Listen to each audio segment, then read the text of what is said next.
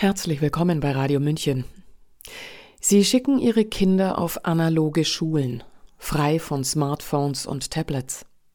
Sie sind die CEOs der großen Big Tech-Unternehmen aus dem Silicon Valley.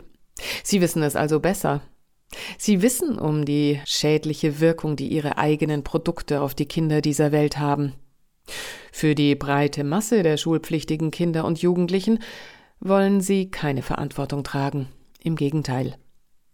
Die Digitalisierung der Schulen wird nicht nur gepriesen, sondern forciert durchgesetzt. Ganz so, als gäbe es im deutschen Schulwesen nichts Dringenderes.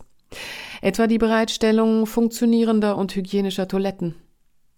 Im 21. Jahrhundert priorisieren die Kultusministerien, jedes Kind an Tablet und Smartboard zu führen. Weg mit der Kreidetafel, wir leben ja nicht mehr in der Kreidezeit. Die Schadenswirkung der digitalen Welt auf soziale, emotionale, motorische und neurologische Entwicklungen der Kinder ist mittlerweile gut erforscht, doch die jungen Menschen werden kollektiv dem digitalen Denken und nicht zuletzt der Big Data Krake zugeführt. Doch im hohen Norden zeichnet sich eine Kehrtwende ab. Die skandinavischen Vorreiter in Sachen Digitalisierung der Schulen treten den Rückweg an. Norbert Hering skizziert diese neue Entwicklung. Hören Sie seinen Text Die Vorreiter der Schuldigitalisierung legen den Rückwärtsgang ein. Sprecherin Sabrina Khalil. Laut der im Dezember vorgestellten PISA-Schulstudie nutzen dänische Schulkinder von den 81 beteiligten OECD-Ländern die meisten digitalen Werkzeuge im Unterricht. 72 Prozent nutzten in fast jeder Unterrichtsstunde digitale Hilfsmittel. Dänemark und Schweden setzen in Grundschulen und sogar schon in der Vorschule Computer ein. Doch damit soll Schluss sein. Im Sommer 2023 hat die neue liberale Bildungsministerin Schwedens, Lotta Edholm, den Erlass rückgängig gemacht, wonach alle Grundschulen mit Tablets ausgerüstet werden sollen. Grundlage der Kehrtwende war eine Studie des renommierten Karolinska-Instituts mit dem Ergebnis, dass die Vorzüge des Computerlernens immer noch unbelegte Behauptungen seien, während die negativen Wirkungen auf die Schulkinder gut dokumentiert seien.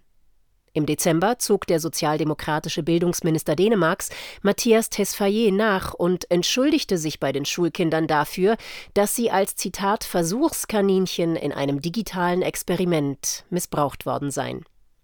Zu lange habe man sich den großen Tech-Konzernen unterworfen, man sei als Gesellschaft zu verliebt gewesen in die Wunder der Digitalwelt. Jetzt müsse man zum Schutz der Kinder und Jugendlichen dringend umsteuern, damit wieder regulär unterrichtet werden könne und konzentriertes Arbeiten in Klassen wieder möglich werde. Am 5. Februar hat sein Ministerium neue Empfehlungen für den Umgang mit privaten und schulischen Bildschirmgeräten vorgelegt. Ähnlich wie in Schweden gilt nun, dass private digitale Geräte im Unterricht nicht mehr zugelassen sind. Schuleigene Geräte sollen nur noch aus dem Schrank geholt werden, wenn sie definitiv im Unterricht benötigt werden. Das Ministerium empfiehlt die smartphone-freie Schule und eine Verringerung der Bildschirmzeiten innerhalb und außerhalb der Schule. Zugriff im Internet soll anhand einer Positivliste auf unterrichtsrelevante Netzdienste beschränkt sein auch der Global Education Monitor der UNESCO von 2023 mit dem Untertitel Technologie in der Bildung – ein Werkzeug zu wessen Konditionen kam zu dem Ergebnis, dass digitale Geräte und Dienste in Bildungseinrichtungen oft kontraproduktiv sind. Oft stünden wirtschaftliche Interessen der IT-Anbieter und Aspekte der Datenökonomie im Vordergrund Ungeachtet dieser Erfahrungen aus dem Ausland und der Ergebnisse der unabhängigen Untersuchungen wird in Deutschland ungehemmt weiter das hohe Lied der Digitalisierung gesungen, auch an den Schulen. Zeit für scharfen Gegenwind. Sie hörten den Text Die Vorreiter der Schuldigitalisierung legen den Rückwärtsgang ein von Norbert Hering. Es bleibt spannend, ob sich eine Entwicklung durch Beobachtung fremder Erfahrungen verkürzen lässt oder ob Deutschland erst durch die gleichen gravierenden Negativerfahrungen gehen muss. Sprecherin des Textes Sabrina Khalil. Sie können ihn nachlesen auf Herings Blog norbert-hering.de. Mein Name ist Eva Schmidt. Ich wünsche Ihnen einen angenehmen Tag und Abend. Danke fürs Zuhören. Ciao, Servus.